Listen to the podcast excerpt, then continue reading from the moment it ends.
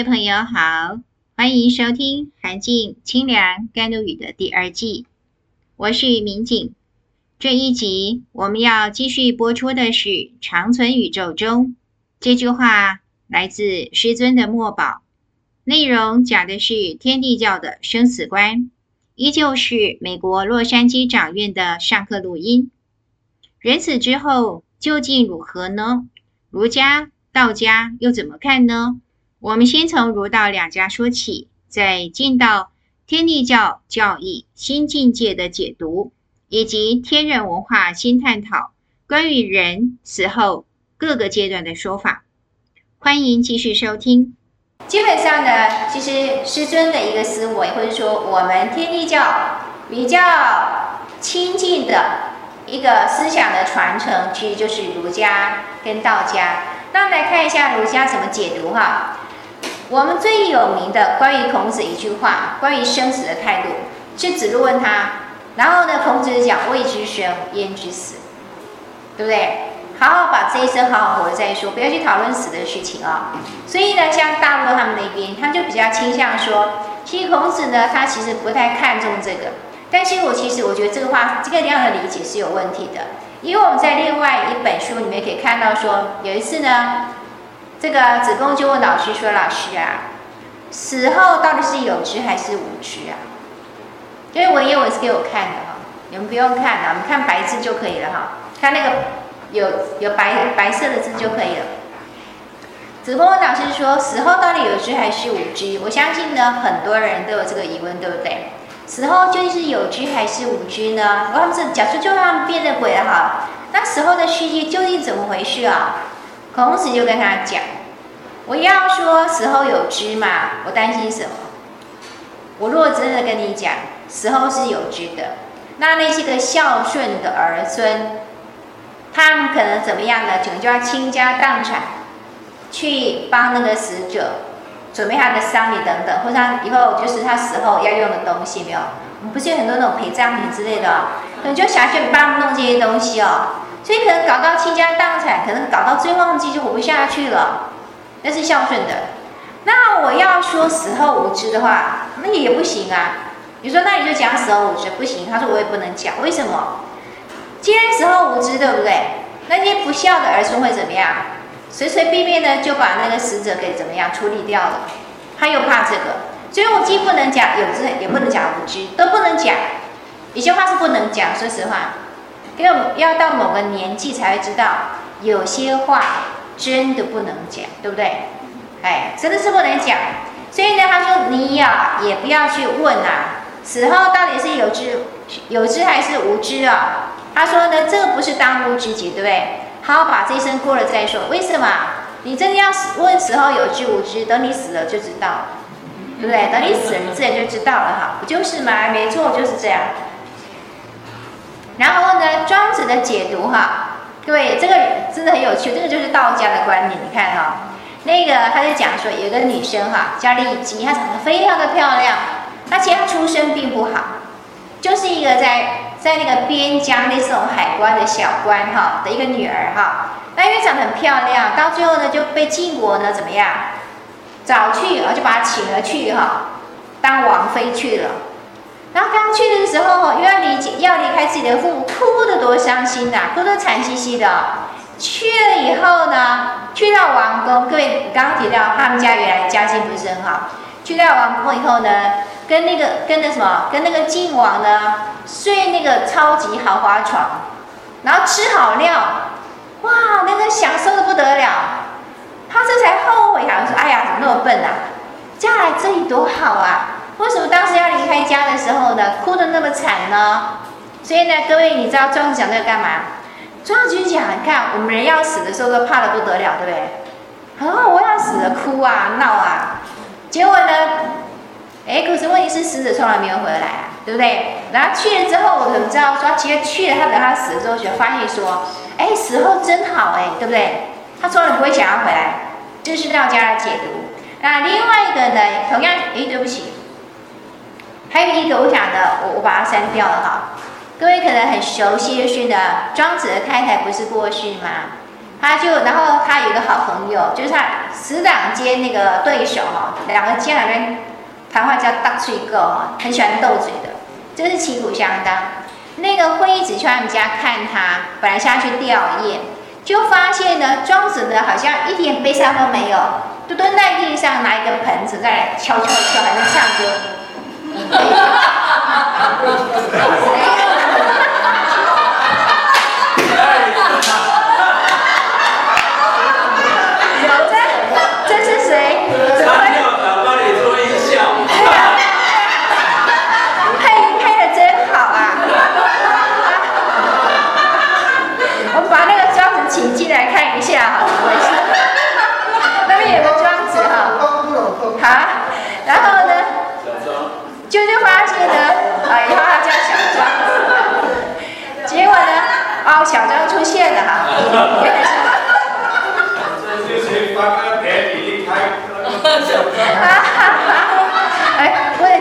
庄这个这个是庄子上期哈，所以不能乱开玩笑哈。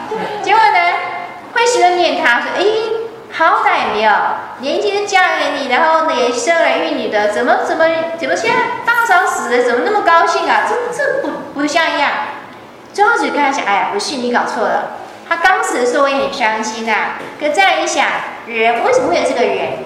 不就是因为有气嘛，对？就是从无形中来。”有了气，然后慢慢弄成有形，然后就变成我老婆。我老婆先死了，对不对？她又从有形的状态回到无形，然后变两，回到一个气的状态。你说我哭干嘛？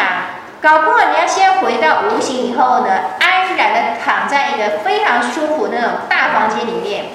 你那躺的可舒服呢，我干嘛哭呢？我想透了这一点之后，我就开始唱歌。这是庄子的态度，对于生死有一种超然。其实他从那个讲的那个没有，从气变成形没有，其实基本上是跟我们立教观念很像，从无到有，再从有到无哈，其实很接近的哈。那所以呢，跟我们来看一下，那人死后，我们天地教怎么看呢？各位，第四章第二节哈，他说人死之后，最初的感觉是自由之获得，然后呢，比如说生病的人。觉得他好像觉得说他什么病都没有了，于是那种挨末的没有，本来是临终的时候非常痛苦的，可能需要靠吗啡的那一种，他突然觉得他什么病都没有了，或是有些这样，其实我还看过有一些就是残障的没有，比如说本来也许脚不方便怎么样，突然间他就可以走了哈。那被杀害者忽然得到解脱，本来是很痛，有那个刀插进心脏哈，他突然得到解脱。那寄居呢，则为。游荡或是狂奔，这是凶死者。新境界关于这个部分讲的并不是很多，但但是呢，五期高教班的圣训呢，关于人死后的历程哈。关于这本书再看，再讲一次书名哈，叫《天人文化新探讨》啊。那里面就提到说，人刚死的时候，各位知道是的，盒子。进到电子体，对不对？就是那个魂啊，灵我们的灵魂进到电子体之后，因为它有一种强力的、非常强烈的电力作用，所以在那一刻呢，通常前世的记忆会不见，前世的记忆会不见，所以它从一个娃娃开始，通常是这样哈。然后呢，等到死的时候呢，各位死的时候呢，一样是核子呢就离开了电子。它还会是一种化学中的电力作用，所以呢，核子刚离开电子节那个时间会有什么状态呢？灵性意识停滞，突然不知他也不知道自己死了，就是糊里糊涂的这样子。那通常呢，这个时间一般来讲，一般来讲，我只能说一般来讲，不是每个人哈，大约可以维持七天。接下来就是呢，七天过后，我们就是头七，有没有？当然七天过后呢，可能灵性意识开始苏醒。然后再就是呢，道德意识审判，就基督教会讲什么什么天国的审判。那其实这个地方讲是哈，他会有一种自我的审判。这种道德意识不是有一个法庭，而是他自己就去回想他这一生，他究竟做得好还是不好哈。那接下来旋风轨道的剥削啊，把一些那种阴性的物质物质呢，把它剥削掉之后呢，回到一个中性的状态。接下来呢，可能就是跟整体灵性。灵族意识交流，我们在无形天界的一些眷属啊，就开始跟他们交流。那各位注意到说，这是一般的状态。那每个阶段呢，除了那个道德意识审判之外，其他大约就是七天的时间，大约是这样。可是各位哈，注意好，我们先先往下讲。灵性意识停滞期呢，大概七天。那主要是他的记忆然后或者知觉的部分失去正常的状态，所以它的灵性知觉陷于停滞的状态。那各位我们要注意一下，这是所谓的往生者，或是我们说回归自然的当事人。至于那我们我们作为，如果是我们是亲人的话呢，我们可以做什么事呢？我们可以透过助念，让他提早脱离那种。凝视意志、灵性意识停滞期，可以让他提早离开这个阶段哈。那跟师妹讲一下哈，我们就稍微提下说，基本上呢，五期高教班的圣训也提到，人类的生命呢是在隐核的瞬间形成，因为核子归核子跟电子里相交，是阳性还是阴性？核子跟电子哪个是阳，哪个是阴？核子是阳，对不对？所以呢，核。在结合的时候，因为受到强大电力相引的影响，所以以至于呢，核子在旋入人脑的松果体的时候，那核子内部的 X 元素会发生变化，而且是马上发生变化，会把累世轮回中所学习到，或者我是照抄哈，累累世轮回中所学习到的经验跟记忆的部分阻断。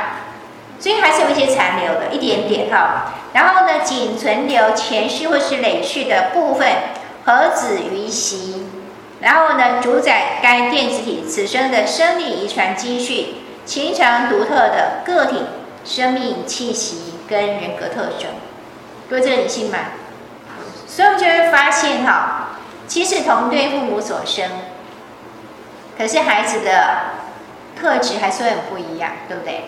然后随着核子余习呢，像比如说我讲一个有点好笑的，就是我就记得我我怀老大的时候，到末期的时候，都快生大概是大概八个月九个月的时候，就发现我们那个娃娃有一个奇怪的习惯，我心里想说，哎，他怎么会这样呢？我经常觉得我肚子这边那个肚子鼓起来，大肚子，然后肚子这边就有一个东西硬硬的，那我不晓我的直觉就是那个是他的脚丫子。他把脚翘在那里，所以我就会去摸他的脚，然后我就去摸那个肚子啊。其实看不出什么，可是你就会觉得那个东西，那这里有个东西硬硬的，肚皮那一边，我就会去搓它，搓一搓之后呢，那硬的就不见，我就觉得他把脚收回去了。好，我自己在解读，那当然是对还是不对呢？他说小家伙怎么从小就要，怎么这坐胎就要开始翘翘脚呢？是真还假的？就很奇怪。然后孩子刚刚出生，不是都包的密密的吗？啊，就把它包被包起来。那等到后来呢？因为他是十一月出生，到第二年的时候呢，哎，春夏即将慢慢凉爽了，开始把包被拿开，那喂他吃奶，他都已经开始喝那个奶，用奶瓶吃奶哈。因为我在上班，没办法再继续喂母奶。因为就发现了，小家伙会干什么？那个躺着抱着他哈，然后他那个一只脚就在那里找找找找那个落脚点，他要翘脚。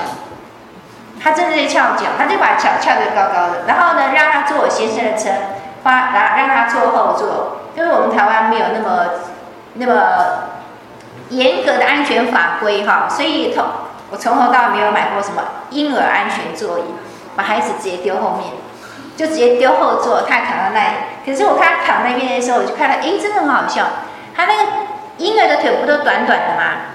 他那个腿就会在那边咚咚咚在。抬起来，然后找找一个落脚点，还要把脚翘高。真的就是喜欢翘脚，所以就发现的，每一个生命都有每个生命的一种特质。那我们家老大跟老二个性就差很多，我就发现都是我生的，长得其实也挺像的，是不是啊？外人都以为他们是双胞胎，虽然两个差差三岁，可是人家还会说他们像双胞胎。为什么个性差很多？小那个大的超像和尚。还会跟我说：“妈妈，以后我长大了要当和尚。”他会这样跟我讲。小时候啊，我从来没有跟他讲过“和尚”这两个字。他就会跟我说：“妈妈，以后我长大当和尚。”不然就跟我说：“妈妈，你带我去剃光头。”哎，很像出家人的命，对不对？哎，那你就知道红尘是多么恐怖的环境哈。他长大了，他现在长大了，他也说要当和尚嘛，当然不了，妹妹多可爱，对不对？好，现在不当和尚了哈。可是看他的，他就是很特别，就是感觉就是那种很名字很好的小孩，他也不太说话，被人家欺负了也不吭声。然后后来问他说：“哎，你跟阿姨说，又是小会打你啊，会什么的？”他说：“没关系，我原谅他。”哎，他就这样讲。啊，那个小的不是哦，小的是这样张牙舞爪的。然后呢，动不动就怎么样，就会，比如说我爸爸给他零用钱，因为他很喜欢钱，很小就很喜欢钱。妈妈给他零用钱，他都给他硬币，对不对？他就把硬币呢放在口袋，然后放放到口袋还还会时不时就去摸一下，然后就会说钱钱，啊，好开心，他钱就是钱的意思啊，钱钱。哦，笑得多开心！然后还跟我讲过什么话？有一次他念小学，我就带他进，就去上那个那种夏令营之类的。每次开开，哎，他有一天他突然就跟我讲：“妈妈，那栋大楼几元？” 一栋后来变成那个饭店了，一栋很高，大概二十几层楼哈。他跟我说：“妈妈，那栋大楼几元？”他用的是那个小学数学课本的用语哈，几元哈，几元哈。我说很多钱。他就跟我说什么？你去买，你去买。我还说妈妈没那么多钱。他问我什么？我好说，哎，我没那么多钱，那就就结束了。他跟我说，你为什么不去做生意赚钱？小孩就差这么多，可是我们大的是不要钱，大的小孩都给他钱，他都不要，绝对不要，他就丢给他弟弟，是绝对不要的。所以，我其实我我从当母亲的过程里面，就看到孩子从小到大的一个发展历程的时候，很相信的是呢，其实我们在投胎的过程里面，很多前世的东西，有的不见的，对不对？有的被盖住了，但是有一些很特殊的，其实习性是还在的。好，好，那各位到第二个阶段呢，是灵性意识的苏醒。到了这个阶段的时候呢，其实就有可能投胎，就有可能投胎。有的就直接投胎去了，那有的呢会怎么样呢？各位投胎是指的是轮回，比如说成为人生或者其他的。那有一些是啊，执政自由选会是更高的位置，他就升天去了。所以有些到二期的时候，二期还没过完，他们其实就已经上去了，这也是一种哈。那第三个呢是道德意识审判哈，通常各位注意哈，我特别画到自我审判。我们的道德意识审判指的是自我的一种审判，而不是呢外在的一个审判。通常是死后第十五天发生，也就是呢回顾这一生，我究竟做得如何？我对得起我的良心吗？哈，等等。那各位注意一下，到了道德意识审判的时候呢，它会有两个状况，会有两个状况。第一个是以悟性为主体。那另外一个下面就是呢，以痴性为主体哈。那以悟性为主体的话，就会很快的进行自我审查，我这一生究竟怎么样？然后接下来呢，他们进一步呢，跟灵系灵组交流，或是进行留在灵界必须休息的课题。他是要升天的，那他如果升天之后呢，在灵界当中，他可能有哪些功课是要去修的？就开始讨论这些东西哈。那另外一种就是呢，以痴性为主体，他到这个阶段的时候，他就开始觉得说，可是我以前我的房子呢，对不对？我的房子啊，我的什么什么的，所以他执着他生前所有的东西，所以他会希望说，我要再回到人间来，那种意念呢会非常的强烈，他想要希望呢能够再度轮回转世哈。那第四个呢，旋风轨道剥削，它的作用就是剥削掉我们。沾染了一些阴质的电子，然后净化灵性的意识，并且个中性状态呢，重新投到人间来。那各位这里一样，以悟性为主体，或是呢以痴性为主体两种。那以悟性为主体的情况之下，又分有功德或是没功德。有功德的话呢，它可以保持悟性，然后呢破除幻象，脱离中阴身的状态，然后它就可以很快的。跟更高级的灵气去交流，如果没有功德呢，他就继续留在中阴身，或是随着业力作用呢，转入以痴性为主体的转生，准备去投胎。然后是以痴性为主体，各位还是一样，有功德没功德还是有差。有功德的可以经过灵气引导之后呢，就离开这个阶段，不再迷惘。没功德的话呢，那抱歉，就被动的卷入轮回转世当中，继续去投生。至于是去哪里就不知道了哈。那与灵气灵主交流呢，是时候第二十二天到四十九天，甚至可能达到一百天到百日哈。那各位，我要特别跟大家谈一下，因为我们现在我们都还在，对不对？我们都还在的时候呢，所以我们现在可以学习到一个比较重要的功课，主要是比较有迫切性的是，我们对于亲友，假设是亲友走的人回归自然是我们的亲友，那我们可以做什么事情啊？到了这个时候呢，亲友其住没有办法改变轮回转世的这个事实了。到了这个阶段的时候。但是呢，这个亲力以及功德回向，比如说我们还是继续帮他诵经，但是这个功德还有还有那个亲力会烙印在那个盒子 X 元素当中，所以是可以带着走的，那成为来生的一个助道的资粮。所以有可能就比如说一直帮他念经、念念经等等哈，也许他就带这个一个种子以后，他来生在投胎的时候，哪一天他突然听到念字，这样觉得说，咦？好熟悉哦，很感动等等，然后成为他的一个助道的一个资粮哈。所以呢，第五阶段还有一个就是依功德跟和能，可以这样分哈。就到这个第五阶段的时候啊，就是依照这个人的功德他的修持哈来看。然后呢，其实各位看到会有三个可能。